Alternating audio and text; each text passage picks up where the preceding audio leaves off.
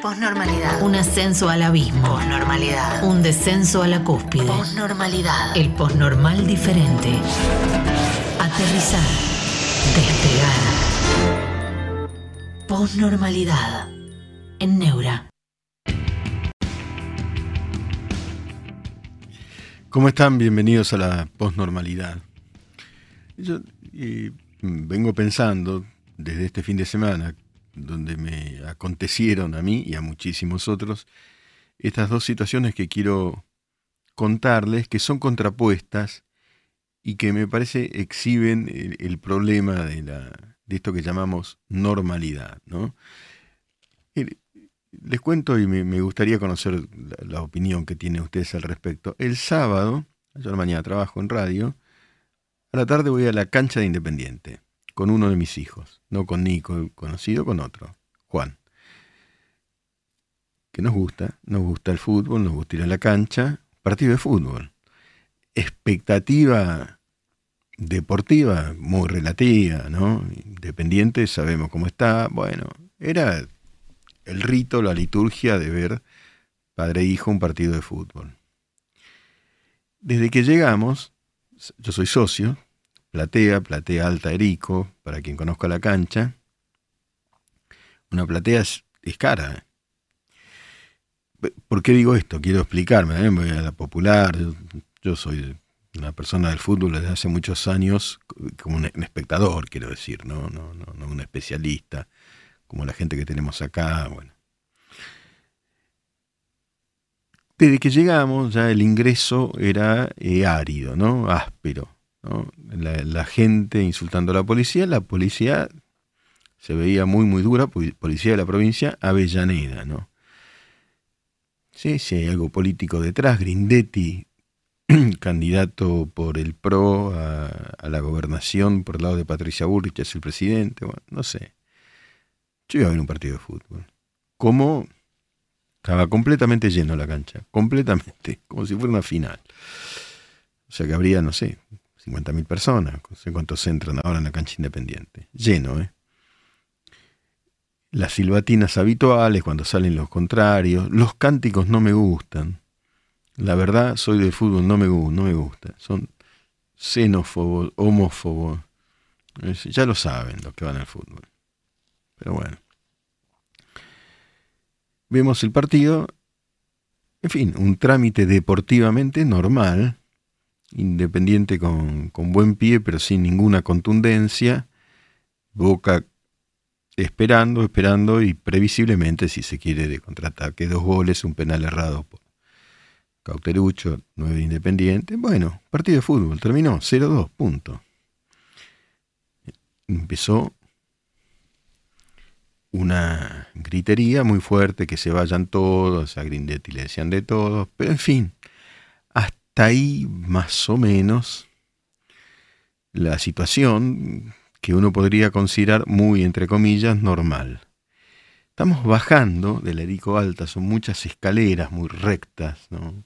muy de cemento, sé, como muy graníticas, y se escuchan tiros.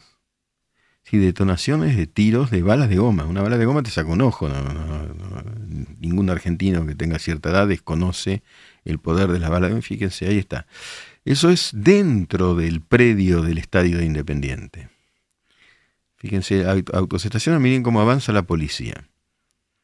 Yo estaba bajando ahí, a meterme en el epicentro del- con ligera inconsciencia de ese desastre, porque estaban disparando, ¿eh? Eh, aparentemente también hay policías heridos, piedrazos. ¿Y, y qué es esta locura? Eh, claro, hay que estar para qué ocurría al margen lo que no se ve en estas cámaras. Gente que estaba bajando en una multitud apretujada por las escalinatas, nosotros bajábamos, otros subían corriendo. Fíjense, ataca y contraataca la policía. Entonces las escalinatas también se volvieron peligrosas, porque uno no sabía si subir o bajar, y los que volvían a ascender a esa tribuna alta, la platea, la platea más tradicional del de Independiente, se producían apretujones y sobre todo un gran desconcierto, ¿no? ¿Qué pasó? ¿De dónde vienen los tiros? Eso me pasó el sábado. Bueno, salimos ileso por mi hijo. Fue gracias a él porque yo quería bajar. Digo, ah, un poco sobrando la situación, canchereando, como así uno dice, bueno, cubrí tantas represiones, qué sé yo. No, no, era, son todas muy peligrosas. Y eso, y yo ahí no estaba cubriendo nada, estaba, entre comillas, eh, divirtiéndome placenteramente con un partido de fútbol. Es una locura, es una locura. A ver, estamos entendiendo que esto es una locura. Después me entero que por enfrentamientos entre barras bravas este fin de semana hubo muertos. ¿Hay asesinatos por esto? Bueno, esa es esa locura. Sábado, salimos ilesos. Salir de Avellaneda fue un... Estaba, estaba todo taponado, tuvimos una hora, en fin. Sábado. El domingo yo estaba, tenía estaba invitado, digamos, gracias.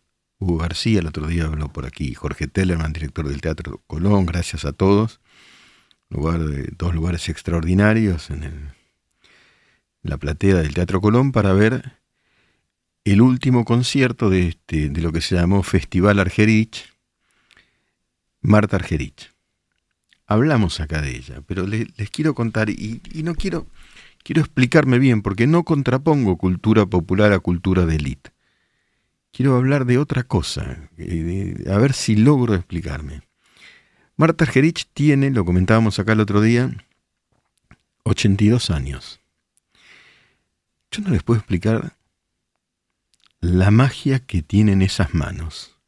Esas manos que vuelan, los genios, los genios de la música vuelan a través de esas manos y vuelan con una belleza que nos conmovió a todos.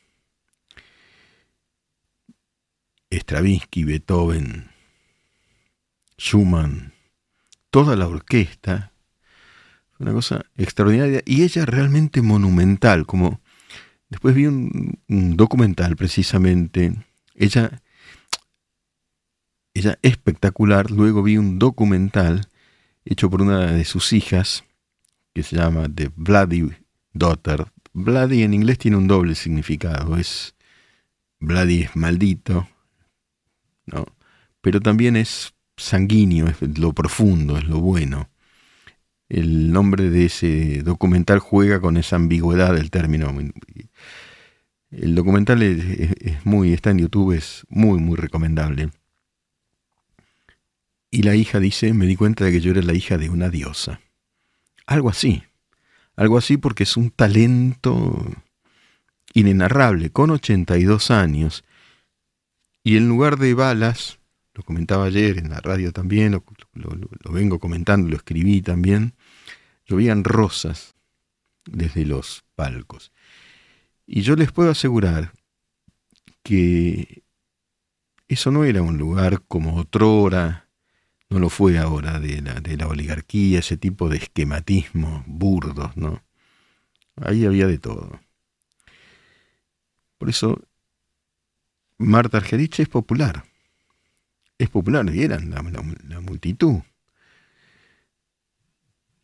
Ahora, hay otros ejemplos, por ejemplo, en el fútbol, que me parece que uno puede seguir. Messi, por ejemplo, es mundialmente popular sin agresión.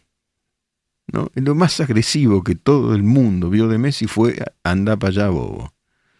Después de un partido terriblemente caliente. Luego lo silbaban, ignorantes del fútbol. En París nunca dijo nada. Se fue y ahí sigue. Quiero decir, eh, eh, acá hay dos Argentinas no quiero referirme a la dicotomía civilización y barbarie porque dio tanto que hablar y es equívoca. Tampoco quiero afirmar acá que eh, el arte lo resuelve todo porque los nazis también iban a la ópera o a ver ejecuciones pianísticas en grandes teatros y había un demonio absoluto en ese momento. No, pero lo veo desde este lado, ¿no? Quiero decir o tomamos un camino eh, de civismo, de, de aprecio por la, por la belleza, por la buena voluntad. Yo miraba a esos pibes independientes y hacían un esfuerzo. Incluso jugaban bien. Dentro de lo que le podemos pedir. Ya no, no, no, no, estoy haciendo un juicio eh, deportivo acá. Dentro de lo que le podemos pedir, corrían, ponían esfuerzo, movían, tenían incluso algunos buen pie. Les faltaba contundencia. Bueno, hay que mejorar. De ahí a los tiros, explícame por qué. Explícame por qué tiros. Y después, piedrazo también, ¿eh? Esos cascotazos que agarran de la mampostería y tiran. Bueno, hay dos Argentinas. Una es la muerte. Una por lo menos hay dos Argentinas. Una es la muerte, directamente. Una es la sangre. Una es la sangre y la infamia. Enseguida vamos a hablar con un maestro de la música que se llama Marcelo Arce, que nos va a explicar por qué Marta Argerich es la deidad mundial, la diosa del piano, reconocida en todas partes. Vamos a una pausa y seguimos. Postnormalidad, un espacio abierto para pensar en libertad. Bueno, entiendo que estamos conectados con un maestro, un experto, un erudito. Es un gusto siempre aprender de lo, de lo que sabe, Marcelo Arce. Si está conectado Marcelo con nosotros, muchísimas gracias, Marcelo.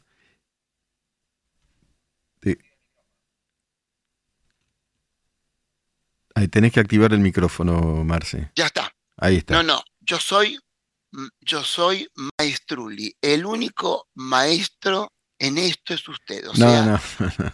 un, un magíster total. Ah, bueno. Eh, Marcelo, contame por qué Marta Argerich es quién es. El por qué. Claro. ¿Por qué es quién es?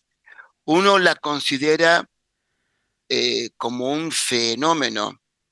De hecho, es un fenómeno hasta parecería sobrenatural si uno se pone a analizar, incluso en cámara lenta, la digitación, el fraseo, todo lo, que es técnico y que no, no, quiero, no quiero cansar con, con esto y si, em, y si hago eh, autorreferencia es por mi relación con ella de más de 30 años. Ah, genial. en distintas partes del mundo, aquí, etcétera, eh, con una personalidad de ella muy especial. Sí. De, de pronto pierde un avión porque camina por la orilla del río Paraná porque ah, ama Paraná. Todos habrán visto una pulserita eh, muy sencilla que se la regaló eh, la Asociación Cultural de Cana en el país, que es la Asociación Mariano Moreno, cuya sede central está en Paraná, que lo hacen como usted sabe todo esto a pulmón hace más de 70 años. Bueno, ella por Paraná da la vida, eh, ella se aleja de ese círculo que la rodea incluso aquí en Buenos Aires, ese círculo vicioso que muchos artistas tienen, un círculo, digamos, muy extraño, pero volviendo a ella, ¿por qué ella es así? Hicimos un Zoom en el año 21, eh, justamente eh, eh, como un tributo a sus 80 años, ¿no? Eh, y, y entonces acoto cosas que ella me dijo. No, no, dice, nunca fui ni quise ser una niña prodigio. Mm. Era el capricho de mamá. Entonces a los cuatro años actuó en mi teatro, que yo cada vez que lo piso, ese escenario no lo puedo creer, que es el teatro astral. Y se consagra a los tres años en el mismo teatro es decir, antes fue un recital, que es cuando toca uno solo, ella sola. pero se consagra a los siete años. increíble. En el mismo astral, en la calle Corrientes, con el concierto para piano número 20 de Mozart. Entonces, en realidad, el milagro Marta, que descartemos tal como ella lo dice, y que además es una muletilla típica en este mundo de la música, lo del niño prodigio. Correcto. ¿Por qué? Porque usted sabe, maestrísimo, que nadie llega a crear un lenguaje como intérprete, sea en la actuación, sea en la pintura, sea en la, en la música, et- etcétera, en el bal- ballet, hasta que no adquiere lo que se llama la internalización de la obra. Eso no se le puede pedir a un niño que no es prodigio, no es un Mozart, es un caso único. Claro. Ella necesita, necesitó de la madurez, de muchos choques, de muchos problemas, de una vida incluso eh, errática en cierta época de su juventud. Entonces, un pianista, tomemos el caso del piano, pero pasa con cualquier instrumento, comienza por tocar, o sea, yo toco. Sí. Luego está el ejecutante, que es el que incluso ejecuta con una guillotina la obra. Y después está el gran paso hacia la cima, que es el intérprete. Y entonces, justo ella llega a la historia de la música en el momento en que en los 40, grandes de la ópera como María Calas, ella es para mí la Calas del piano, punto, Correcto. Qué gran definición. eh, grandes. Eh, son, son grandes figuras. Sí, sí, Karajan, Bernstein, eh, eh, Tulio Serafín, mucho mejor que Toscanini, lejos, y, y etcétera. Gente que opinaba contra la otra mitad del mundo de la música, que es la literalidad a la partitura. Póngase usted, o me pongo yo, en el lugar de, de, em, de un compositor. Entonces yo escribo de tal manera, pienso en el tempo, pienso, o sea, me mato construyendo la obra. Y viene un intérprete y le cambia el tempo, le cambia el acento. O más fácil, tomo la Gioconda, que Mm. no la hice yo lamentablemente, Mm. y le pongo un pelo punk. Eso es lo que hacen algunos malos intérpretes que por suerte cada vez son menos. Y cada vez son menos, en- más en el campo del piano. Lo mismo pasa con el violín, pero gracias a Perman, y, y no, no quiero extenderme porque quiero pasar ejemplos. En el piano pasa gracias a Marta Argerich.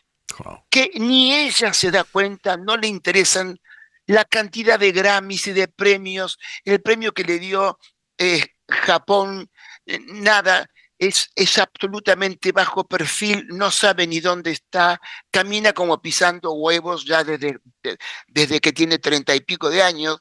Es decir, ella vive envuelta en una esfera de sonido. Una vez caminando por Bruselas, donde ella vive, sí, con un vestido largo, eh, que eh, estaba de un lado Nelson Freire, el gran pianista bras- brasilero, su gran amigo. Él hizo comprar la casa de al lado de él porque ya perdió un vuelo. Así que, ya vamos. Y, y Freire le dice, ¿qué pasa ahí, Marta? Eh, dice, me dieron esto después del concierto, no sé. Y eran eh, era, bueno, eran 80 mil euros. Entonces, este, eh, bueno, había que compensarla de llevarlo a un banco, de hacer algo con eso, porque ella vive en una nube perfecta, una nube que empieza por qué? Por aquello de ser primero un ejecutante. Ya ella no piensa cuando toca si es un do, si es un sol, si debe poner el dedo 5 o el dedo 1. No. Cuando ¿Por qué se produce? ¿Cuál es el secreto de Marta Argerich? Sí. El secreto está, y pasa con muchos grandes intérpretes, como Isaac Perman, el mejor violinista del mi- milenio, fue declarado así al tiempo que Marta Argerich, la mejor pianista, o sea, mujer del milenio. Ella ni se dio cuenta aún. El mejor pianista del milenio, Arthur Rubinstein Mm. y así se puede seguir. Como la mejor voz de la historia de la música popular, el gran Freddie Mercury. Exacto, exacto. Ahora, ¿dónde, ¿dónde se logra eso? Como le pasó a Piazzolla, y él mismo lo dice, cuando se encuentra con su profesora allí en París. Es la libertad mental. Ah. Ella a los 30 años, año 71, graba lo que se considera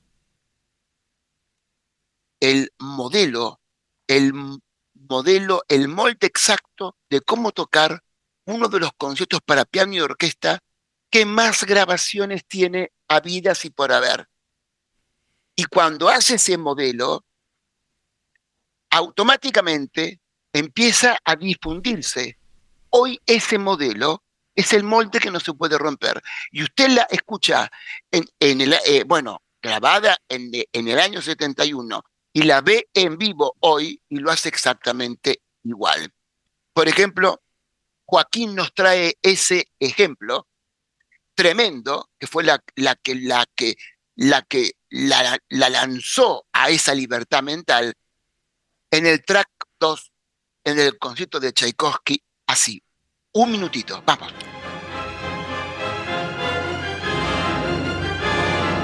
Tchaikovsky. El momento en que el piano lucha con toda la orquesta.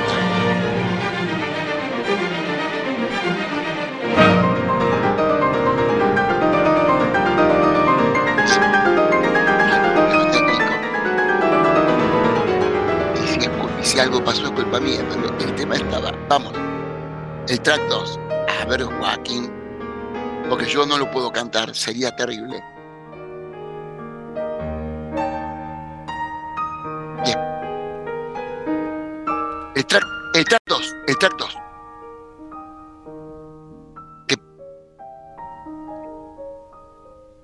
El track 2, Tchaikovsky.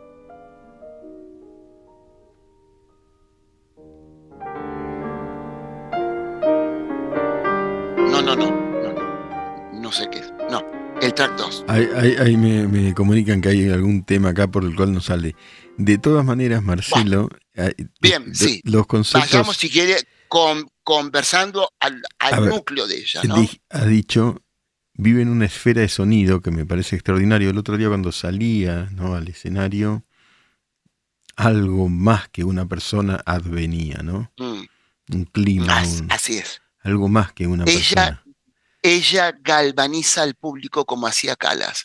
Calas entraba en el, usted lo conoce, Sí. el anfiteatro griego del, epi, del, del Epidauro, Sí, sí. sí, miles, miles de personas, y Calas entró para hacer norma y apenas entra, la multitud quedaba absolutamente congelada durante toda la ópera. Marta entra caminando así, como le dije Sí, antes, sí, sí, sí. como flotando, Flotando. este, habla con el compañero que tiene, habla con el director, como que está en el, en el, en el hall de su casa. Sin embargo, todos sentimos, y eso le habrá pasado a usted seguramente, mi hermano tuvo la suerte de ir, no pudo nunca verla, fue al último concierto, y le digo, anda, porque te doy el consejo que le doy a todos. Verla a uno le cambia la vida, le cambia, le cambia una visión de la vida. Es muy importante. Marcelo, hacemos una pequeña pausa. Quédate por favor allí y seguimos hablando. Todo suyo. Posnormalidad. Gracias, Marcelo, por, por eh, aguardarnos, contrario. aguardarnos allí. Claro, Con no- el tiempo a ver, forjé una, una frase, sí, porque comenzó, es decir, comenzó por mi sensación hace más de veintipico de años, y lo, lo fui comprobando incluso con otros intérpretes. Usted, maestro, va a una de las grandes escuelas de música del mundo, como es la Juilliard, y todos los jóvenes quieren, eh, que tocan piano, quieren ser Marta Ar- Argerich. Hoy hay un gran pianista consagrado, joven, Dan- Daniel Trifonov, y él dice, sí, y tiene premios, bla, bla, bla. Sí, sí, pero hasta que yo no me sienta como Marta Argerich, no seré un buen pianista. Es un molde tremendo. Entonces la frase dice algo así, nadie debe dejar de escucharla y nadie puede dejar de verla. genial. De hecho, lo comprobé en Londres, en una gran tienda de música en el, en el distrito en el distrito 7, hay una, hay una asociación de amigos de Marta Argerich. Ella por ahí ni sabe que existe. Y se puso en la vidriera, se pusieron tres fotos de artistas de, de, de música clásica de la edad parecida a ella, con sensores. Y se comprobó que la gente que pasaba, la gente de la calle, el, el retrato más visto es el de ella. Tiene una sensualidad, Claro. Aunque, Impresionante. eh, todo brota de ese, de ese talento. Y si usted pone una foto en un rincón de su casa o en un estante y pasa, está comprobado que usted la va a tener que ver sí o sí. Es impresionante. Aun cuando está en grandes salas. Ella ahora, el 15 de, de este mes, eh, eh, ya tiene conciertos, etcétera. Eh, eh, eh, el segundo concierto va a ser en la Ballbühne de, de Berlín, que da contra, eh, es como ir, es decir, eh, es como ir del, del centro a San Isidro, es cerca, Sí. pero da contra la Selva Negra. Ajá. Y ahí hay un enorme anfiteatro que actúan cobrando siempre la entrada como corresponde para no crear falsa competencia, un YouTube y al día siguiente la Filarmónica de Viena, la de Ber- Berlín, etcétera. Ella va a actuar ahí ante 100.000 personas. Y es como si nada, ella es como...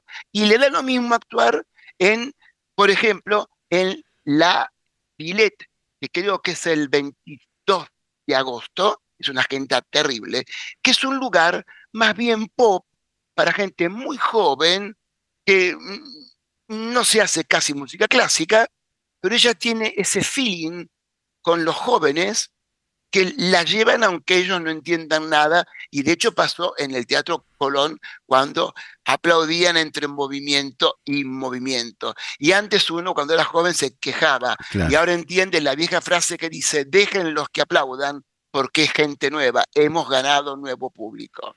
Entonces ella se ríe, no hay ningún problema, todo va, todo va perfecto, todo fluye. Ella toca y canta inte- interiormente y, en muchos, en muchos vi- videos, etcétera, usted la va a ver que ella toca y mira de reojo al clarinetista porque sabe que sabe que la mano derecha va entretejida con el clarinete y de golpe el dedo pulgar de la mano derecha tiene que ir golpeando con el, tim- con el timbal. Es lograr la mimetización entre el grupo o la orquesta y ella. La orquesta no acompaña, eso ya sé, eso ya viene desde la época de Mozart, cuando la gente dice, sí, ¿quién sí, toca tal acompañado por tal? No, no, no, la orquesta se entrelaza. Eh, yo lo interrumpí porque es tan grande esta No, no, no, tan, polifa- tan polifacética, tan, es- tan especial, que hay que separar muy bien la persona de la artista. Ella, por ejemplo, el pelo largo. Sí. Un día le pregunté, pasando una trasnoche entera, o sea, toda la noche sin dormir, yo me caía, pero no importa, mi felicidad era única, en, en Luz, Lucerna. Ah, va a actuar ahora a la famosa sala Caca o, o- o- o Sala Blanca de Lucerna, que está ahí sobre el río, es una cosa impresionante. Ella tiene festivales, Argerich por todos lados, en Bepu tiene una avenida con su nombre, no, no es una cosa impresionante. Entonces, le pregunté, ¿qué es lo del pelo, eh, Marta? No le gusta que le diga ni profesora, no, Mm. nada de eso. Porque ella, desde muy joven, se agacha, ¿no? Cuando saluda y deja caer toda la Sí. cabellera.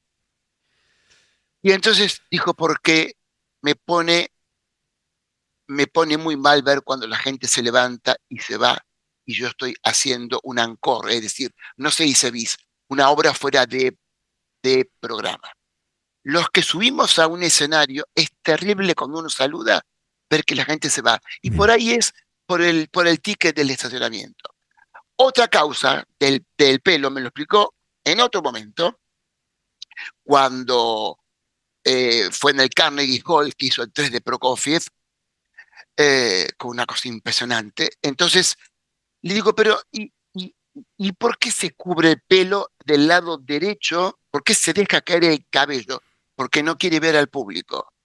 ella siente, ella tiene que estar, tiene que, no es que tiene que meditar y sumergirse en esa esfera de sonido para tocar. Ella se sienta y ya entra. Tiene internalizada la obra y no le importa lo que suceda alrededor, así se caiga el teatro. Ella sigue, porque además me dijo, cuando comencé en esto, era una gran soledad. Por eso cada vez, cada vez toca menos sola, cada vez hace menos recitales sola, siempre dos pianos, siempre de cámara por lo menos, o con orquesta. Ella es una soledad que no soporta y si es por ella, dejaría ella mismo pero como me dijo, tengo muchas bocas que alimentar. y después la gente dice, ¿por qué se deja el pelo canoso? Sí. Cuento esto porque son, sí, sí, sí, porque llama la atención. De, las cosas, hermosas. Bueno, esto es, causa de un cáncer que ya superó, que trajo consecuencias, y entre ellas, es decir, me entero, nunca me gustó entrar, no corresponde en un ámbito tan intuitivo personal como es el de la, el de la salud, pero bueno, es que no se puede, no se debe teñir y no se quiere cortar el pelo por lo que expliqué antes. O sea, ella nada, ni una gota de pintura, nada, esa pulserita que, tiene de un lado, que le dio allá, y otra que le dio una amiga francesa, porque ella con eso no se siente sola. Marcelo Tiene toda una, una, mezcla muy, muy especial. una, maravilla escucharte. Marta Argerich nos cambia la vida, pero hay que también escuchar a gente que sabe tanto como vos. Te dejo un abrazo. por favor, no. Un abrazo muy grande y la vamos a seguir. Muchas gracias por conectar. Que viva la gran música. Así es. Que es también una manera de filosofía. Definitivamente. Y Marta, Marta Argerich, con su lenguaje, con su, con su presencia y con honrarnos ante el mundo y más allá del mundo, porque se nos va a ir y ha dejado, por suerte, muchas grabaciones, ella ha hecho de la música una filosofía de vida para ella y para el resto de la humanidad. Afortunadamente. Un gran abrazo, Marcelo. Un gran abrazo. Gracias. Que viva la música.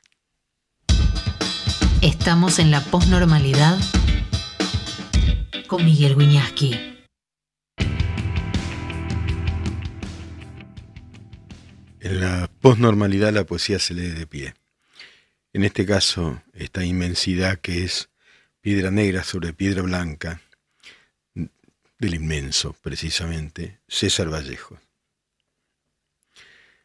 Me moriré en París con aguacero, un día del cual ya tengo el recuerdo. Me, moriré en París y no me corro.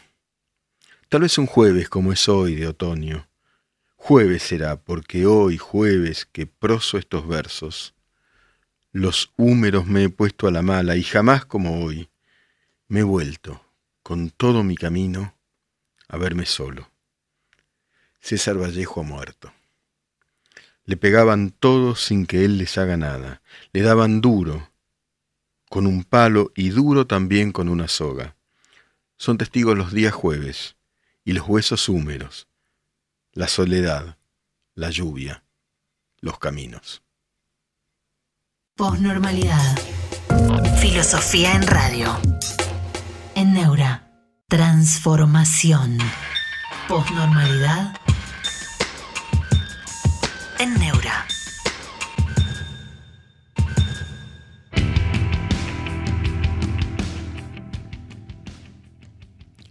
Qué impresionante, ¿no? La explicación de Marcelo Arce, Marta Argerich te cambia la vida, ¿no? La verdad es que eh, sobre mí ejerció ese magnetismo transformador, definitivamente, ¿no? Y además, muchas cosas, porque habló también de libertad mental, que eso es algo que me interesa enormemente y compartir con ustedes. ¿no? Bueno, hay mensajes, por supuesto, primero referidos al... desordeno un poco, pero quiero dejar eh, constancia algunos mensajes. Desde México, Blanca Lucila Alcaraz se refiere al fútbol, igual acá en México, ¿no? La violencia, supongo. Marcelo de Gla, grandiosa, Marta Argerich, Psicología y Docencia. Bueno, buenas tardes desde Mendoza, gente que nos escucha desde distintos lugares. Muchas gracias a cada uno de ustedes. Eh, habló eh, Marcelo Arce respecto de Marta Argerich de libertad mental. Eh, eso realmente es... eh, hoy, miraba un, un breve fragmento de Borges donde le pregunta su, quien lo le hace un reportaje qué- qué es la vida, dice Borges, para usted. ¿no? Él piensa, bueno, titubea un poco como ocurría cuando hablaba Borges. Dice, bueno, es una aventura muy interesante de vivir y la muerte es una aventura de la vida también interesante, que puede advenir con fortuna o infortunadamente. Y agrega, y eso es lo que más me interesó de ese pequeño fragmento, y lo ligo con lo de la libertad, y Borges sentencia y dice, ni amo ni esclavo. ¿No? Ser amo, eh, además es una forma de esclavitud, porque uno depende del esclavo, y ser esclavo, por supuesto, es un sometimiento. Es decir, la libertad. La búsqueda de la vida y del sentido es la libertad. Eh, y esa, esa conquista no es simple, ¿no? La verdad es que de pronto se va una vida en esa búsqueda de la libertad mental. Ahora cuando accedes a esa libertad mental, por ahí tocas el talento, cierto cielo, cierto Olimpo, ¿no?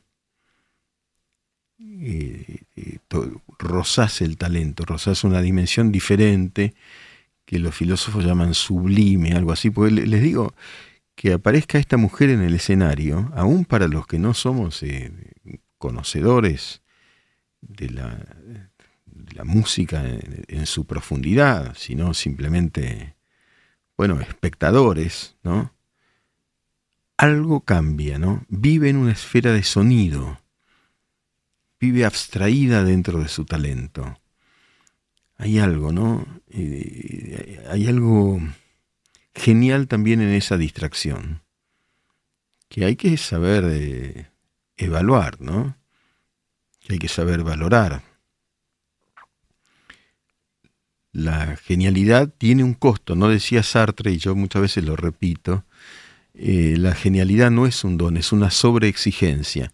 He visto, como mucha gente, el, documental que hizo su hija, que comenté anteriormente, sobre Marta Argerich, que se llama Bloody Daughter, y la vida de Marta Argerich fue, fue compleja, por supuesto. ¿eh? Fue realmente, eh, bueno, como todas las vidas, ¿no? Con complicaciones, con desengaños amorosos, con abandonos, con incluso con conflictos diversos, como toda vida, y ahora con enfermedad también, ¿no es cierto? ¿no? Los hijos, los nietos, las parejas, ¿no? los amores diversos, una mujer con una intensidad eh, impresionante que de alguna manera condensa en sus manos para tocar el piano y para cambiarnos la vida. Lo que vale para ella, para ese talento, vale para todos los talentosos. Hay libros que nos cambian la vida. Hay profesores que nos cambian la vida. ¿no? Hemos tenido ¿no? alguien, a veces es una palabra. Hay un poema de Charles Baudelaire que se llama A una paseante. A veces hay una imagen que nos cambia la vida. Dice Baudelaire, no lo digo literalmente, el autor de Las Flores del Mal, ¿no? Es uno de los poetas malditos, es una maravilla. Dice, he visto pasar en un tranvía a una mujer, unos segundos. Es la mujer de mi vida, pero no la volveré a ver. Es un instante en donde de pronto ve la belleza, como Dante vio a Beatrice.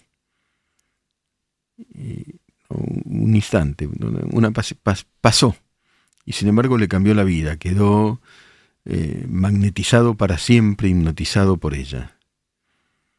Bueno, los instantes son eternos, ¿no? Otro poeta francés, Arthur Rimbaud, escribió Una temporada en el infierno. Es un libro, es una temporada en el infierno. Y yo también pensé que una temporada en el infierno, un ratito en el infierno, es eterno. Que lo, los momentos así horribles quedan marcados para la eternidad. Así también los sublimes, ¿no? El, bueno, y Cartier-Bresson, hoy estoy citando y citando. Cartier-Bresson, el gran fotógrafo, decía que la foto es la eternidad del instante. Un instante puede ser eterno, eso es la fotografía, ¿no? Y así también instantes registrados fotográficamente en nuestra memoria. Es decir, la vida no es solamente la desdicha, tanta desdicha que nos trae la política. Ahora, después vamos a seguir hablando de eso, sino también es de pronto lo sublime que está en algún lugar, que está en algún lugar, en alguna magia, en algún en algún recoveco, pero listo para brotar y para ser oído, ¿no? De, de las manos de Marta Gerich o de los pies de Messi, o de las manos de Picasso pintando, o de las de Borges escribiendo, o la de alguien anónimo que es para nosotros profundo e inolvidable. Bueno, también Borges escribió que encuentra en un libro una rosa de una tarde inolvidable y ya olvidada, las paradojas de lo eterno y de lo pasajero. Hasta mañana. Les dejo un abrazo muy afectivo a cada uno de ustedes. Y hasta dentro de un rato. Un espacio abierto para pensar en libertad.